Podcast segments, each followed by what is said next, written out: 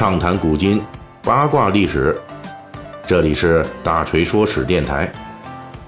我们的其他专辑也欢迎您的关注。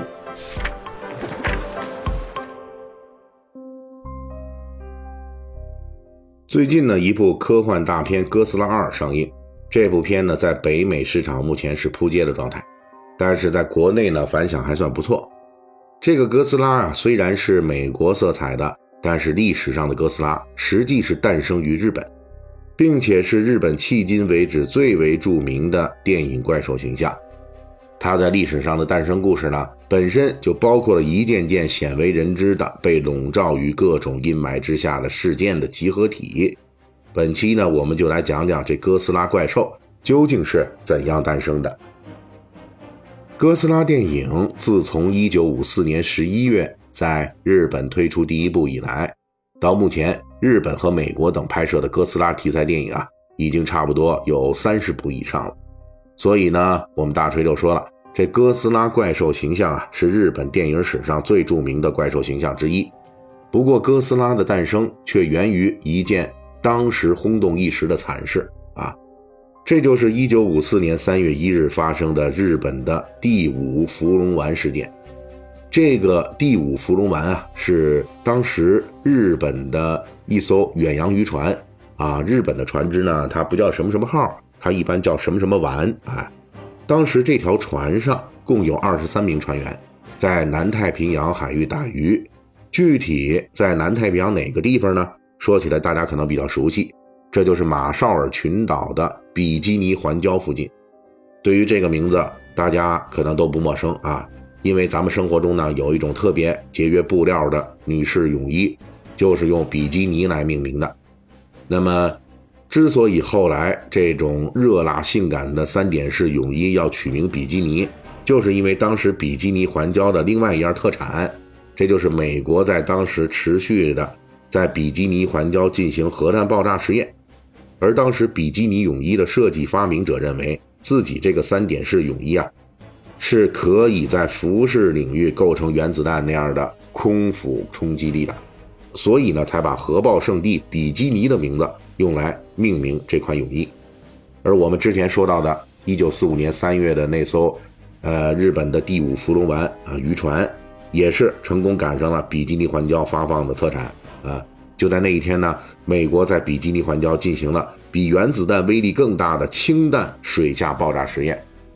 而且当时人们对氢弹，特别是氢弹威力的认知还不足，所以直接导致了一个危险事件。美国虽然在当时提前标出了比基尼环礁氢弹试验的危险范围，但是这个危险范围啊画小了，结果就是在危险范围外活动的这个渔船第五福龙丸遭到了几个小时之久的致命核辐射，其中一名船员在遭受。致命剂量的辐射之后，于半年之后死于急性放射病。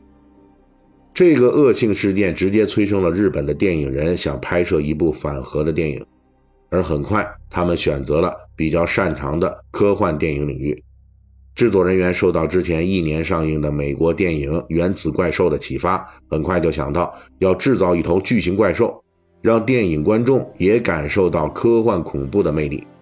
他们设计出来的怪兽是一头高达五十米的、受到核辐射影响的超级巨兽，其造型设计呢参考了远古的这个霸王龙啊、异特龙等等的肉食动物的这种呃凶相啊。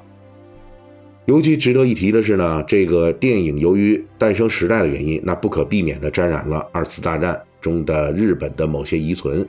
比如说影片设定的哥斯拉。首次出现的水域实际是日本硫磺岛附近。在一九四五年二战临近尾声之际，美日双方在这座硫磺岛上爆发了太平洋战争中最为惨烈的战斗，最终守岛日军全部被美军歼灭，而美军呢也付出了极为惨重的伤亡代价。参加首部哥斯拉电影的制作人员中，也有一些人呢是与刚刚结束的那一场日本侵略战争啊有着。呃，不清不楚的关系啊，呃，而且呢，请注意啊，咱们这个确实不是大锤给人扣帽子，这是战后驻日美军专门给这些人发的帽子。比如说，在哥斯拉系列电影中担任特摄工作的重要人物远古婴二，他呢还参与了制作日本动漫史上的另一个重要形象，就是奥特曼。远古婴二啊，在特摄领域具有非常优秀的才能，因此呢，在二战期间被日本军部法西斯相中了，操刀了多部日本军部鼓吹军国主义、对外侵略的电影，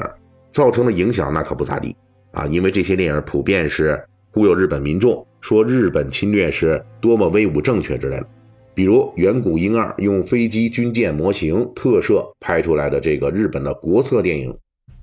叫《大海战》，从夏威夷到马来亚，就因为特效惊人而在战时轰动一时。这部电影啊，就是宣传日本侵略军偷袭珍珠港等等赫赫战功的。据说，甚至本片制片人的儿子。都是因为看到这部片子，受到了军国主义的忽悠，啊，主动投身日本法西斯炮灰队伍，上了太平洋战场。当然了，他也自己很快就如愿了，很快呢就被美军直接送上天了啊！因为有了这样的不良记录，所以在战后，这远古婴二就被驻日盟军总部给列入了公职流放名单，也就是呢，美军认为在二次世界大战中参与过日本法西斯行动的那些灰色人员。不适合继续在关键岗位上工作。之后几年里边呢，远古婴二呢就失业了，一直处于无业状态。后来美国的这个公职流放逐渐放松，远古婴二才重返东宝。在拍摄哥斯拉时，远古婴二终于有机会把他当年在水池里模拟珍珠港美军舰艇那一套特摄功夫用在了这部反战反核的科幻电影上。应该说，这种灰色境遇。并不是远古婴二一个人的特殊境遇，当时的日本电影工作人员中有不少人都有与法西斯交叉的经历，即便是后世的这著名大导演黑泽明啊，也曾经在二战时间拍摄电影《最美》，